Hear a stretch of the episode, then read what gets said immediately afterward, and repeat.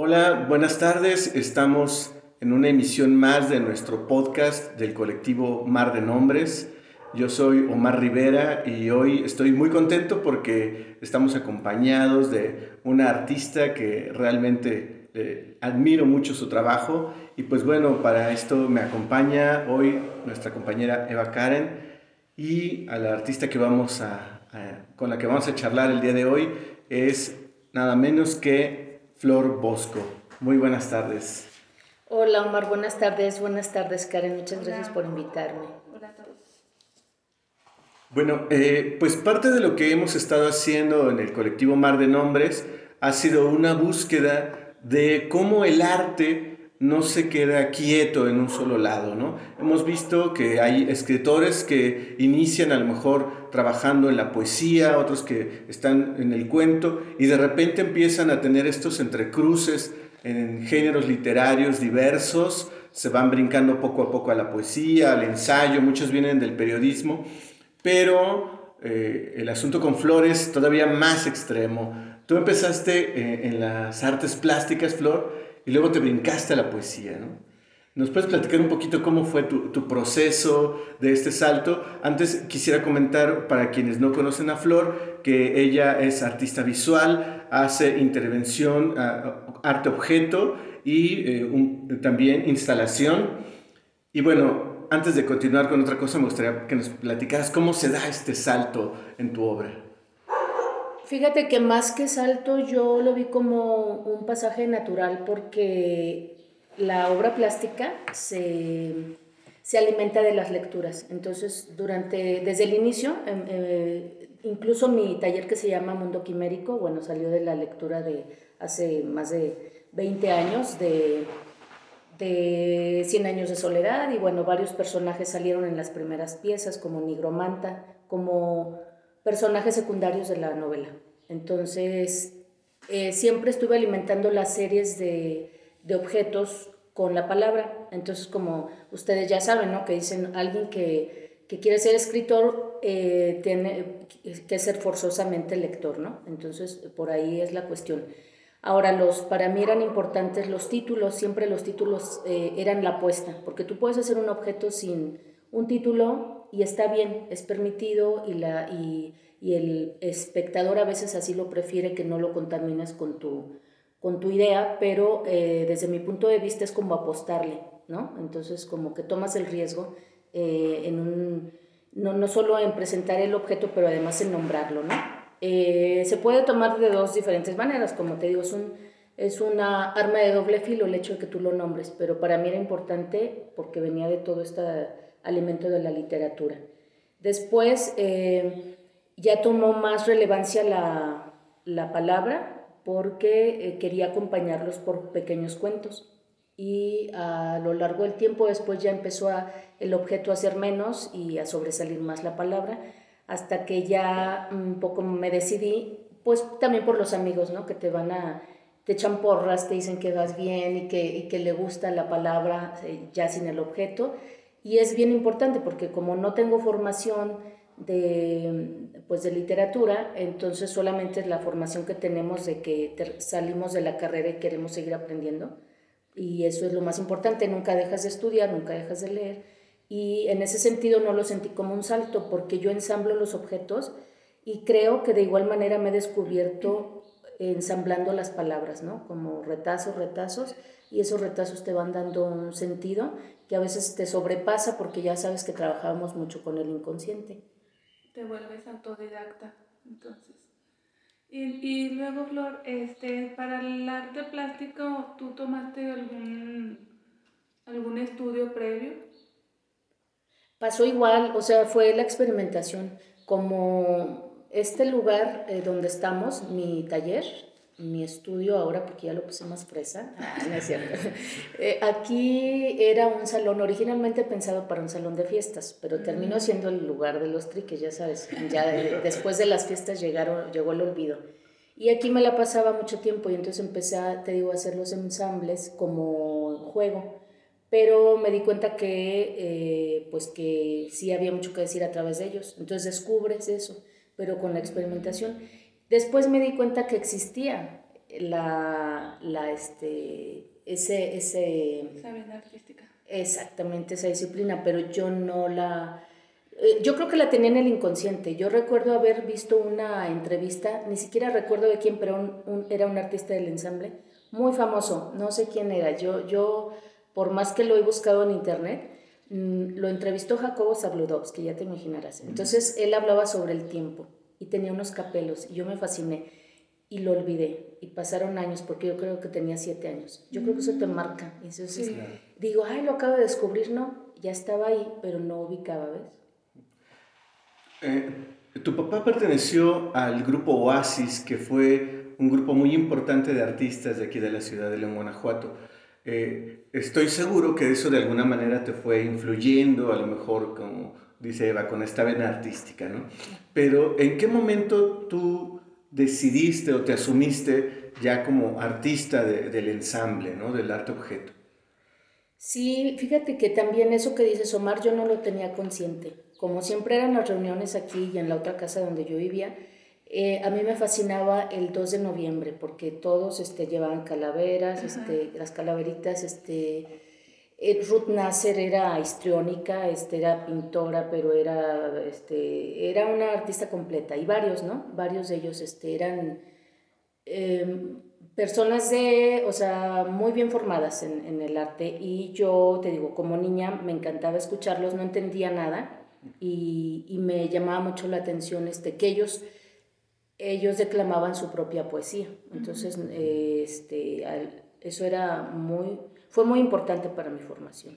Y me perdí. no, pero está súper bien. Bueno, hay otra, otra cosa que a mí me, me llamó mucho de la atención de tu obra. eh, en diferentes momentos, bueno, yo debo confesar que eh, conocí tu obra, si no me equivoco, por ahí como del 2013, eh, cuando participaste en el Festival Cervantino. ¿No? Que, que eh, el- este, hiciste una exposición, si no me equivoco, se llamaba Fosa Común. Oh, ya. Entonces, esa, esa exposición, yo recuerdo que a mí me impresionó mucho y ahí fue cuando yo descubrí tu trabajo. Posteriormente ya fui siguiendo algunas otras exposiciones u obras que eh, participaban de manera colectiva. Por ejemplo, recuerdo de estas exposiciones que luego organizaba el Instituto Cultural de León, donde había algunas piezas tuyas. Pero recuerdo que hay un elemento que me llamaba mucho la atención en algunos momentos y era el asunto del el discurso que yo alcanzaba a ver de los espejos. ¿no? E- incluso desde Fosa Común, a mí me parecía que era una réplica de la misma imagen. Entonces, no sé cómo, cómo es para Flor este asunto de reconocerse a sí misma o no en el espejo. Ay, fíjate que, que, bueno, que la enlazo con lo que me preguntaste anteriormente, que cuando yo me asumía como artista del objeto, ¿verdad? Y justo fue cuando mm, a los tres años de estar trabajando todavía como que se me hacía raro, ¿no? El estar siendo invitada y siendo, este, mm, pues aceptado el trabajo, pero entonces eh, tuve la beca de creadores con trayectoria y no necesariamente porque era, ya tenía los años, sino porque yo ya era grande para, para el tiempo de no, no, no acceder a una beca de jóvenes, ¿no? Entonces estaba justo en el límite tanto del tiempo de trabajo como de edad. Entonces dije, bueno, pues me la juego, no importa. Y eso siento que me profesionalizó porque para mí fue como que había ganado el concurso de belleza y me temblaban las manos y me agarraba la corona. Y entonces ese fue el momento en que dije, esto es de verdad un, una cuestión pues que está haciendo eco, ¿no? Y por otro lado, lo que mencionabas de los espejos, justamente lo he, lo he, lo he pensado así como un espejo, mm, pero a veces no ni siquiera materialmente, sino que descubres que el otro se, mira en ti y tú te miras en el otro. A mí me cambió pues hasta incluso el carácter y la cosmovisión, el hecho de hacer arte porque me enlazó con el otro. Ahora sí que lo que no pude hacer de, de otra forma que muy como eh, ermitaña, a mí me preguntaban, ¿qué, quería, ¿qué quieres ser de grande? Me decía uno que fue mi novio. Antes de que fuera mi novio me estaba conquistando y yo le dije, quiero ser ermitaño. No ermitaña, ermitaño. Entonces era mi sueño. Pero fíjate cómo eso te va abriendo, ¿no? Claro. Me fue abriendo, este, me siento cómoda con la gente, me siento cómoda sola también. Pero eso que tú dices, te descubres en un espejo que a lo mejor no te gusta, que está deforme o que te ven como un espejo deforme o que te ves idéntico, pero eh, esos fractales me sorprenden y me gustan. Es que te empiezas a comunicar, ¿no? De otra manera. Ya él dice, soy muy antisocial para hacerlo frente a frente, pero voy a escribir o voy a hacer este objeto o voy a representar esto en, en un teatro, etc. Y creas un nuevo lenguaje, ¿no? una nueva experiencia y, y tú lo haces de esa manera, o así lo veo yo. Entonces cuando nosotros nos topamos con tu obra, sentimos esa conexión, ¿no? Muy, muy maravillosa en mi caso, pues. Yo, yo recuerdo mucho que recibí de ti un regalo de una muñeca este, cuando nos conocimos en el taller de, de literatura. Y yo dije, wow. Más porque creo que me acababa de aliviar y tú me la regalaste y pues nada, era así totalmente anticursi la muñeca. Por aquí no, no la ubico. No, no, tengo. no, no, no la tienes. Pero una muñeca morada, así, vestido morado, como de este tamaño, así como un metro, ¿no? Y con su carita de porcelana y luego tenía sangre muy bonita, o sea, Qué padre. no, te imaginas, te, van- te acabas de aliviar, te van a dar una muñeca, pues, como una ne- un nenuco, ¿no? Común y corriente. Y muy original el regalo, fue así, esa, esa mona, y todavía la tengo. Nada más que mi hijo pues creció y se empezó a asustar los primeros años. lo, lo tuve que mover del lugar, pero está ahí conservado, está intacta. Todavía la muñeca yo la recuerdo mucho. Y es lo que te comentaba hace un momento, que tú te comunicas de esa manera, ¿no? O sea, eso es algo que yo tengo muy presente de ti, que, que a través del arte te, di- dice, te, te estimo, ¿no? O, o, o esto es en representación de nuestra amistad, etcétera, ¿no? Sí, yo también te recuerdo a ti, Karen, cómo ha- ha cambiado tu, tu forma de presentarte ante el mundo. O sea, yo te veo como más, más, este, sí, muy abierta, y, pero sí, claro, tienes tu tendencia a cerrarte. Entonces, todo esto lo hacen justamente lo que estamos este, diciendo, ¿no? Este, el vincularnos a través de la palabra o del objeto, que ya al final termina siendo el pretexto para el enlace humano, ¿no? Aquí eh, justo me viene a la mente esta idea de, cómo trabajamos a partir del cuerpo. Entonces, eh, eh, tú también hiciste artes marciales, ¿no? Entonces, es una cosa que a mí me llamó mucho la atención cuando supe que, además de, bueno, estudiaste comunicación y luego te dedicaste a las artes marciales, luego entraste a la plástica y ahora estás en la poesía y el yoga. ¿Cómo, ¿Cómo se relaciona para ti a la hora de estar trabajando eh, eh, esta cuestión de- del, del cuerpo con la parte conceptual? ¿Cómo, cómo lo haces? O sea, ¿sí lo, lo- lo vinculas o lo separas totalmente? Pues fíjate que esa pregunta me, me hace a mí entender un poco más mi trabajo, ¿ves? O sea, que inmediatamente haces unas relaciones que tú, tú las estás haciendo primero y, y- y me hacen eco. Por ejemplo, yo estaba en artes marciales y yo juré que ahí iba a morir, ¿no? Es una de las grandes, bueno, yo creo es mi mayor pasión. Pero bueno, están mil cosas que la envuelven. Tú sabes que es una disciplina que es de grados, es de obediencia, es de... ¿Estás en eso o no estás en eso? Le tienes que entrar de lleno, ¿no? Y para eso tienes que estar dispuesto a cosas que quizás yo ya no estaba dispuesta. Había una rebeldía como que ya no empataba, aunque por otro lado era tan friki de la disciplina que yo estaba feliz ahí, ¿no? Yo nos decía, nos vemos a las 6 de la mañana y yo llegaba a cinco y media y había otros frikis que ya estaban y eso, ¿cómo alguien me va a ganar a mí? O sea, ¿cómo? Entonces era, era una cosa muy eh, impresionante ver eso, que estabas entre frikis, ¿no? Entonces, bueno, esa disciplina, fíjate que me la traje al artes visuales porque primero fui artista marcial y luego visual. Pero entonces yo trabajaba con espinas y mil cosas y me espinaba, me sangraba y seguía y seguía, mm, se me partían los riñones en dos y yo seguía trabajando, me daba la cistitis y yo seguía trabajando, o sea, todo, ¿no? El cuerpo lo llevé al máximo. Y ahora todo lo contrario, eh, ahora que estoy haciendo yoga, escucho más el cuerpo y entonces digo, párale, o sea, así como yo me tengo que forzar y, y ser consciente, y aunque ya tengo mucho rato en yoga, pero mm, dejé totalmente el arte marcial, y entonces este, es otra forma de aproximarte al cuerpo. Entonces de repente me veo trabajando con un split y dices, ay, qué posibilidad tan rica tengo de, estar con las piernas abiertas y, en el piso como un niño de tres años, porque eso te lo permite la yoga, esa flexibilidad hasta en el gesto. Entonces sí, sí se vincula totalmente. Y para la escritura igual, o sea, eh, yo por ejemplo, yo no puedo leer si no es boca abajo y en mi cama desde siempre. Entonces, este, yo por mucho que me haga de un escritorio de piel y así, yo no podría, ¿sabes? Ya estoy impuesta a esa forma de de trabajar y, me, y siempre que me echo boca abajo a leer, mm, es el resorte de la memoria de, de, toda la vida he hecho eso. ¿Cómo es un día de, de trabajo artístico de en Flor Bosco? ¿Cómo es tu rutina? Antes estaba más fuerte, pero ahorita la trato de eh, compaginar con muchas cosas. Los días más fuertes de la yoga, este, que trabajo con chicos de universidad, es martes, jueves. Los otros tres días los, los, este, los tengo más eh, para la cuestión artística.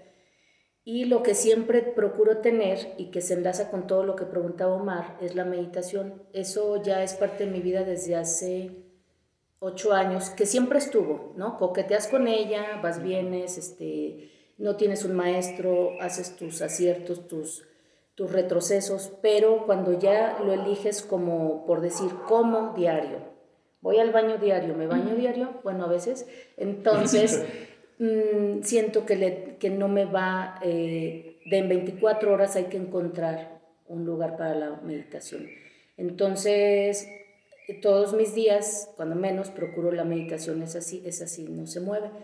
Cuando hay un días extraordinarios de montaje, eso sí, obviamente, tampoco, eh, no te diré que la hago aunque sea a las 3 de la mañana, no, o sea, paras, ¿no? Pero sí, y procuro rutinas que no me demanden, o sea, me demando yo mucho, pero procuro, por ejemplo, si hago una cita, mm, no me gusta hacer tres citas. Este, es difícil a veces no hacerlo, pero prefiero guardar esos espacios, o sea, tener como tiempo libre. Por ejemplo, tú no dices, voy a leer de 9 a 12 y de 12 a 3 escribo, salgo a comer, regreso y hago yoga. No, hay un, no eres como ortodoxa, o sea, tú cuando quieres lo haces, pero lo tienes que hacer diario, ¿no? Como en este caso te pasa con la meditación ¿Lo mismo será con la escritura y el ensamble? Esos, por ejemplo, eh, hay veces que le doy más tiempo al ensamble, otras veces le doy más tiempo a la, a la escritura, pero la lectura siempre está, ¿no? Porque la, se alimenta de lo mismo, ¿no?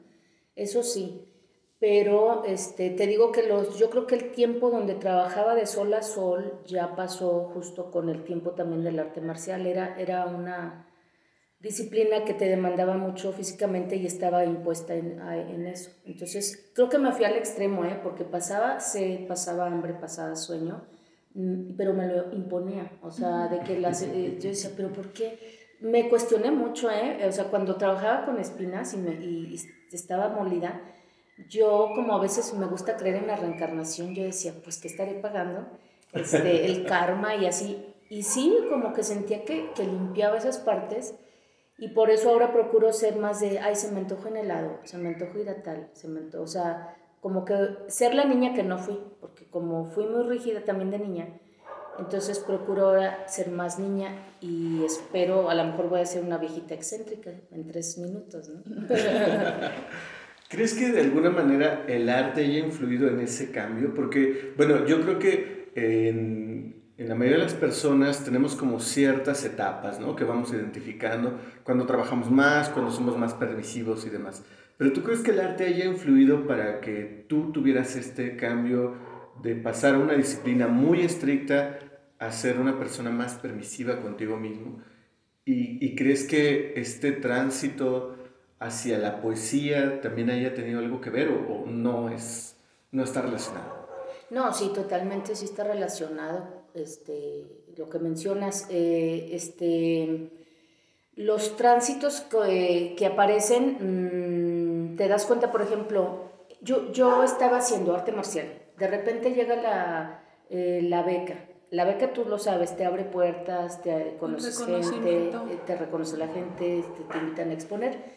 Llegó un punto donde yo creía que podía guardar el, equilibrio 50 y 50% cuando yo estaba en un 100 en arte marcial, ¿no? Entonces, eh, llegó un punto en donde se empataron eh, fechas y yo tenía que elegir ir a un seminario, que eran muy seguidos los seminarios de, de encerrarte en un hotel que tenía alberca a la que no podías ni mirar. Eh, no podías comer, aunque tuvieras una cama rica, no podías dormir, porque todo era trabajo, era encerrarte en un hotel de esos hoteles hechos para las grandes este, eh, convocatorias pues, de gente. Y entonces no disfrutábamos ni la ciudad a la que íbamos, pero había seminarios muy seguido. Empezaron a ver al mismo tiempo las fechas y yo tenía que elegir. Claro que empecé a ser mal vista en artes marciales y yo estuve escondida mucho tiempo como, como dicen, lobo con piel de oveja, entonces, pero sí me alcanzaban a ver la pezuña. Entonces yo iba para el cuarto dan. Cuando eres cinta negra, de ahí pasas a grados. Entonces yo hice el, el tercero. Estaba un mes de llegar al cuarto y yo, yo ya, me, ya me pesaba mucho hacer el saludo marcial y decirle sabonim y me decían kiosanim. Nadie me podía hablar porque tenía que ser kiosanim flor, no flor. Este, entonces todo eso me empezaba a, a ya lo sentía como ajeno y me empecé a dar cuenta de que había cosas que ya no me encantaban y yo no cuestionaba nada. Entonces, ah, eh, cuando empecé en artes mm, visuales, casi quería que me hablaran de usted porque hasta nos hablábamos de usted. Y me di cuenta del mundo tan distinto y dije, pues, ¿qué onda? Entonces fue tal el contraste que se me decanté y dije, no, ya basta. Me costó muchísimo dejarlo porque eh, recibí la última vez mucho nunca, nunca te decían que estabas bien, siempre te faltaba un, peso para, para, el pasaje. Entonces, este, aquí te decían todo lo contrario. Entonces, yo veía un contraste, bueno, una cosa intermedia, ¿no? Al final me salí, pero lo extraño como aquellos amores que te golpean. No te creas, Como aquellos amores que hacen mella, pero sí, un día seré. Algo que también tengo presente de, de tu obra o que alcanzo a percibir es tu como una comunión con lo religioso y me gustaría que nos platicaras este, eh, cómo, es, cómo es ese vínculo que tienes con, con esa religión. Estuviste creo que a punto de de ser monja o... Quise. ¿Quisiste? En la puerta me quedé. ¿Quisiste? ¿Qué, qué pasó? O sea, nos, nos gustaría saber un poco más de eso, por favor. De esa parte. Fíjense, ahorita que entraron, en la puerta dice, hoy reconstruiré al Dios de mi infancia. Me ha nombrado. Entonces yo eh, llegó un punto después de pelearme tanto con, primero ser monja y el amor y todo con, con Dios y, y, ese hombre barbado, yo lo tengo acá y me habla. O sea, ya estoy formateada, ¿ves? Entonces, este, me, eh, a mí me cuesta mucho, aunque sé que no existe, o sí, yo que sé, pero me cuesta mucho trabajo desprenderme de todo lo que me forma o me deformo. Pero eh, entonces cuando lo asumí, fue muy rico, ¿ves? Porque digo, sí, una vez comenté una cosa. mi madre, que es la iglesia, es una puta y como mi madre la acepto, ¿sabes? Es una puta la que yo acepto. Entonces, este, a mí me encanta la mística, el templo, las monjas, bueno, de lejos, pero, o sea, me encantan las monjas, pero de lejos, les, les tengo un poco de temor y sin embargo quería hacerlo, ¿no? Cuando he ido a, retiros de silencio, eh, pues van muchas monjas y ¿Crees que les caigo bien? Yo no sé por qué, pero como que se me arriman y yo te lo juro que no sé qué decirles. Y, es para que este, les compre rompope. Yo creo, no, no, raro, ¿eh? O sea, pero siempre ha sido un amor-odio, ¿ves? Entonces, pero sí ha estado en la obra y al principio obviamente estuvo de manera inconsciente, pero ya cuando ves la obra, o sea, es como les pasa a ustedes, me imagino, ¿verdad? Ves tu obra y dices, ay, dije todo esto y no sabía, ¿no? Entonces estaba ahí toda la iconografía y toda la imaginería religiosa, pero no la busqué nunca. Y yo pienso que eso de buscar el, el estilo se da por añadidura. Entonces, a veces pasa al revés, ¿no? Buscas el estilo a como de lugar, te, te, te, metes el chaleco y yo creo que no. Eso es, pasó con lo religioso y pasó con muchos otros elementos que te podrían ya definir como en un estilo, pero a veces quieres como de ser, bueno, ¿cómo se dice? Bueno, olvídalo. Como romper eso, ese cascaroncito que o te formas tú o te lo forman otros, ¿no? Pero sí, como dices, está ahí, está Dios ahí, le hablo a Dios, soy yo misma, qué sé yo, no me importa. Este, ya no me cuestiono como para, o sea, ya no me hace infeliz, ¿sabes? O sea, la pregunta y ni la respuesta. Eh, Es simplemente somos parte de eso. Y algo que quería agregar porque, porque me estoy extendiendo, pero tiene que ver con lo que me preguntas. Yo me asumo católica mm, en el sentido de que fui formada católica, ¿no? Y que me encanta ir a una iglesia y así, pero no a misa, pues, pero a las iglesias y, y todo. O sea, yo por mí, yo soñaba con tener una casa como un templo, o sea, o sea, así que eh, como el, el padre se mete a una puertita, yo sé, yo me metería a la cocina o no sé. Con su cúpula y Ay, todo, cosa. todo. Y así todo, el incienso y todo. Y está con todo y monaguillos, porque se ven hermosos. pero bueno, entonces yo decía también que yo me asumía machista, pero en el sentido de que te ubiques en donde estás, o sea, porque es como aceptar las cosas que te formaron. No, no, o sea, no es que esté orgullosa, me formaron y eso soy. Sí, y fíjate que eh, una cosa que precisamente eh, a mí me llama la atención es ya en, la cuestión práctica, a la hora de, de trabajar en la poesía, eh, ¿tú crees que esta, esta misma dinámica se da? Es decir, que cuando tú estás escribiendo también estás ensamblando o es otra la forma de trabajar al escribir? Fíjate que como es, es mucho menos el tiempo que tengo en la escritura ya, como dijéramos formalmente, este, a veces no alcanzas a percibirlo, ¿no? Tu forma de trabajo, como dice Karen, qué tanto estás en la disciplina de decir a tal hora y tal, tal método, ¿no? Mm, Pero sí creo que eh, me fue más fácil por eso, porque entendí que sí también lo hacía como ensamble. O sea, los retacitos, los retacitos, ah, esta brilla, esta es verde, esta es así, eh, los vas guardando y después ya empieza a, a cobrar sentido. Entonces, la forma en que yo juego con los ensambles es que eh, los coloco sin todavía pegarlos y después los dejas reposar y dices, ay, se ve horrible y se te había, te había encantado en la noche ¿no? y en la mañana se te hace horrible. Y pasa con la escritura, a mí me pasa que mm, es horrible que te publiquen algo que después dices, tíralo por favor, que ya, es horrible, pero mira, no, no, ¿cómo te diré? ¿Por qué no me resisto? O sea, me invitan y tan pronto digo que sí, después Dios de mi vida. O sea, ahí sí hay cosas que digo, ay, sí me gusta, pero a veces es horrible darte, arrepentirte, es... Pero no, está bien. O sea, pienso que está bien arrepentirse, pero es feo sentirlo. Como por ejemplo aquí hablando de, de tu Como por escritura. ejemplo. Como por ejemplo. tengo. Bueno, Flor Bosco me regaló cuatro. Cuatro, Haikus. cuatro haikus. Son unos libros, yo los veo más como, como libro art- artesanal. Sí. Eh, están, son, sacó muy poquitos ejemplares, solamente nos los dio a sus favoritos. no es cierto. Ah, y la cara de Loma. No, este, y por ejemplo, en este de cuatro haikus, hay. El libro está muy bonito, las hojas también son muy. Muy Es un papel muy cuidado, ¿no? un papel muy cuidado, pero sobre todo es muy creativo también, así como, como Flor, pues, ¿no? Y ahí voy a leer uno. Ay, déjalo, escojo yo. Ah, a ver si quieres. No te creas, lo que Ah, pasa bueno, es que... léelo tú si quieres. No, no, tú, pero los... es- Este, no, es que estos... eh, Para que te escuchen con tu voz. mm, no, pasa que estos son justo cuatro haikus de 39.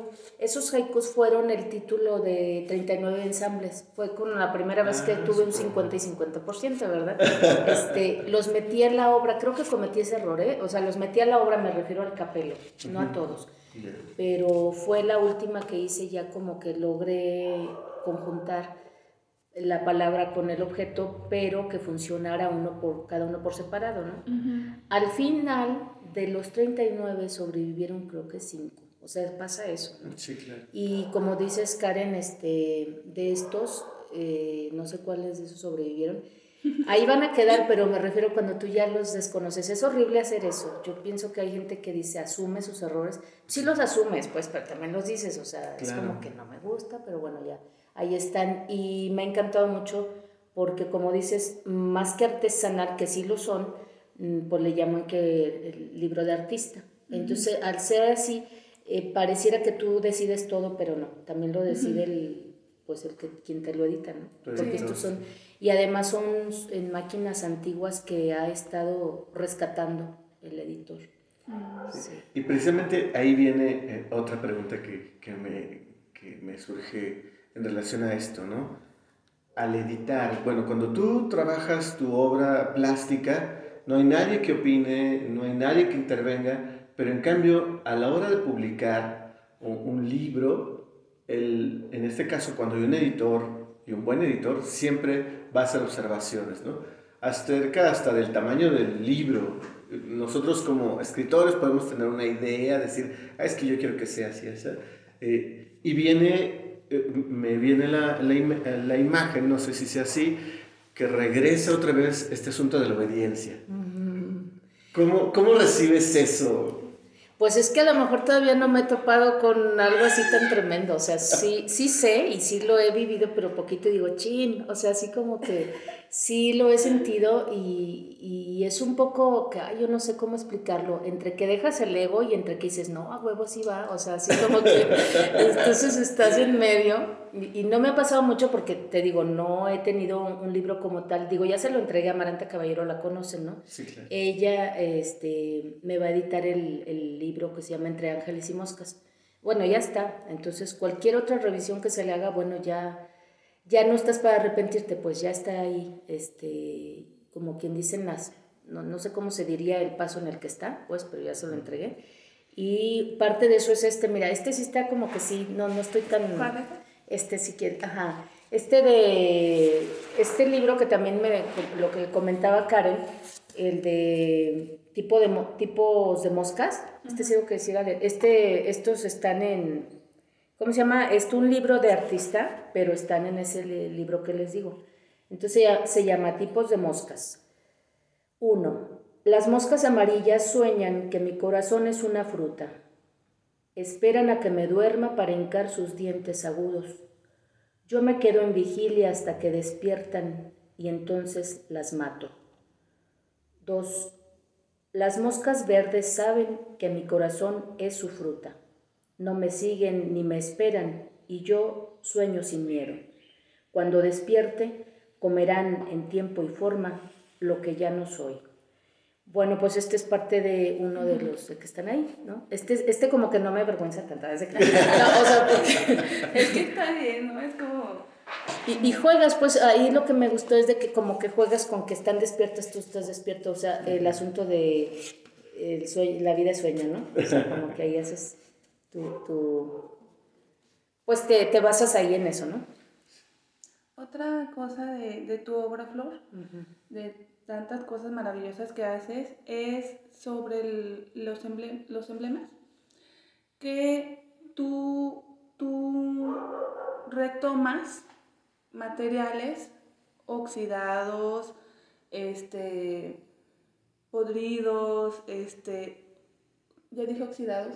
es que estoy, desde hace rato estoy mire y mire la, ¿cómo se llama esta?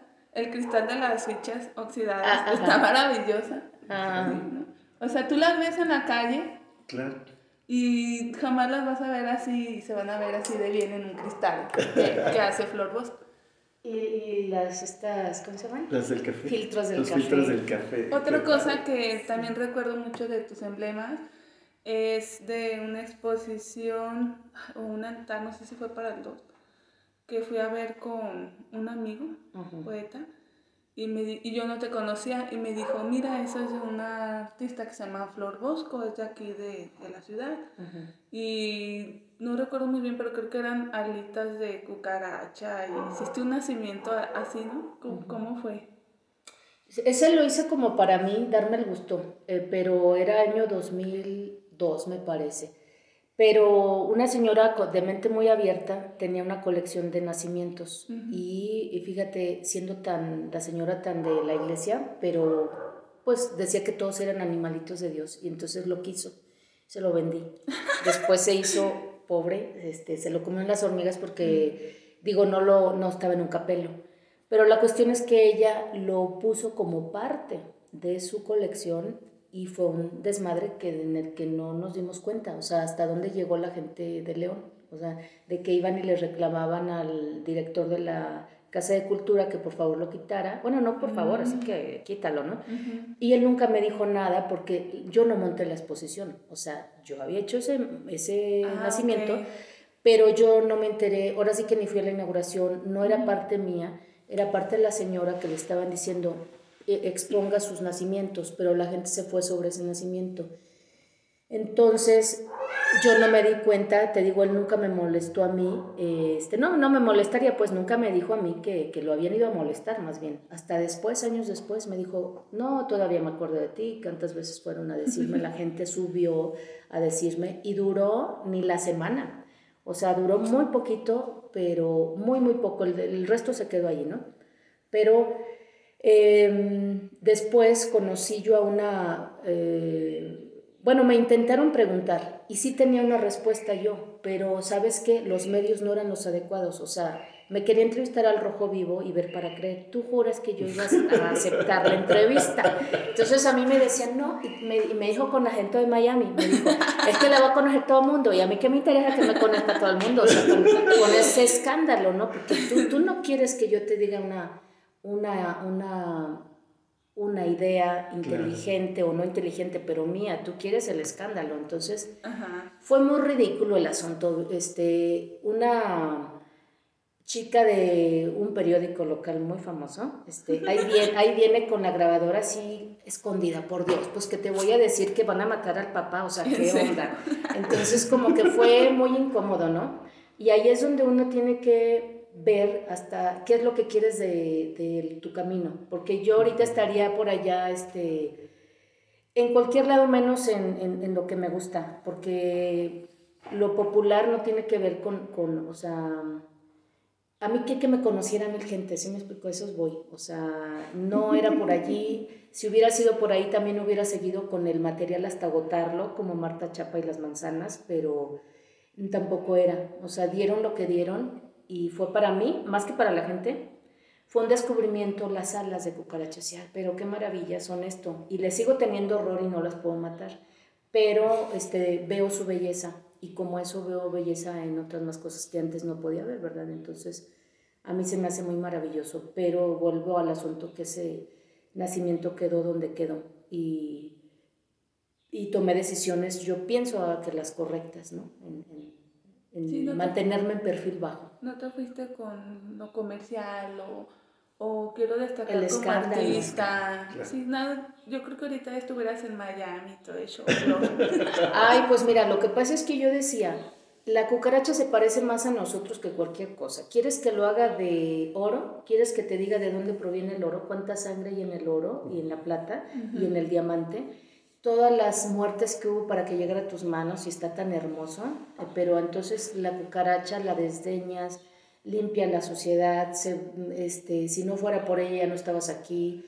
Todo eso se parece más a Jesús, Señor. Entonces, este, el niño Dios era una cucaracha chiquita, qué hermosura. Entonces, a ellos les parecía que era ofensivo y yo digo, piénsele bien y es un homenaje mejor a que yo lo hiciera en, en oro. Es más realista. Pero bueno, son cuestiones simbólicas que pues la cucaracha es, es, es este, un bicho rastrero para la humanidad. Bueno, ya casi vamos acercándonos al, al, final de nuestra charla, Flor. Y bueno, me gustaría que nos comentaras un poquito de qué, qué es lo que estás trabajando ahora, qué viene eh, en, este año tan extraño que hemos tenido. Eh, me imagino que has cambiado tus, eh, tus horarios, tus rutinas, pero ahora es, para este año 2021, ¿qué, ¿qué, tienes en mente? ¿Qué estás trabajando? Estoy trabajando textos, quisiera formar un libro y este, para eso hay que dejar, ya saben, ya lo entendí, reposar mucho. Eh, más, que, más que revisiones, reposo, porque dices, ¿qué? Es horrible ver eso, ¿no? De este, este, casi te quieres golpear. Entonces creo que por eso hay que, pues eso, tener material para borrar. Eso es lo que en eso estoy, eh, tener material para borrar y para mí fue todo este año, como dices, como todos, no soy la única que nos fuimos para abajo, y, pero remontando, pues arreglé justo mi estudio eh, para trabajar con más ahínco, ¿no? Y, y, me gusta darle un homenaje al espacio porque tanto me ha dado, ¿no? Entonces ya lo tenía ahí pobrecito arrumbado y dije, bueno, pues merece su chaineadita, ¿no? Y, y, me encanta pues este, eso y voy a trabajar así. Muy bien, pues mi última pregunta sería, ¿para ¿cuándo tendremos tu libro que te está tallereando, Maranta? Pues no está tallereado, más bien ya lo tienen para... Para imprimir. Sí, sí, está ese y está el de, ¿cómo se llama? Eh, es que estoy con el maestro Coser, está Jiménez y apellida, y, y, ves que son, es, es, de Chile creo, no me acuerdo. Bueno, somos cuatro que ella, ella tomó para, para colaborar con Sinosargo. Entonces ellos ya lo tienen y nada más es cuestión de esperar pues ya saberse entre recursos y tiempos y espacios y además yo mm, estaré seguramente al final, porque imagínate, el maestro Coser obviamente va primero, luego va Jiménez, y, pero están pensados para este año 2021.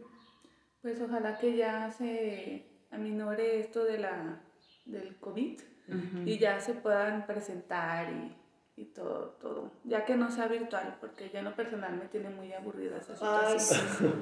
Y ya, poder asistir a tu presentación y... Pues sí, te digo, yo creo que es cosa, ya como te digo, nos dicen que es en 2021, pero eh, por orden de, de obviamente, de, de trabajo y de, y de trayectoria, pues obviamente soy la cuarta de esos cuatro libros pues igual te viene bien. sí, sí. El asunto es que ya está entregado y como si nos dan oportunidad, como les decía, de, de correcciones, mejor aún, ¿verdad? Porque ya los puedes ver con otra distancia diferente, pues. Excelente. Pues, Flor, eh, agradecemos mucho que nos hayas recibido en tu estudio. Es un lugar precioso. Gracias. Eh, de verdad, eh, nos sentimos muy afortunados de estar hoy aquí. Y bueno, sobre todo por tu tiempo, por compartirnos esta, esta, esta charla. Y pues gracias también, Eva, por estar aquí. Y gracias a quienes nos escuchan en nuestro podcast del colectivo Mar de Nombres. Esperamos tenerles nuevas noticias próximamente. Gracias. buenas tardes, buenas tardes, Omar. Gracias, Flor, Y Karen.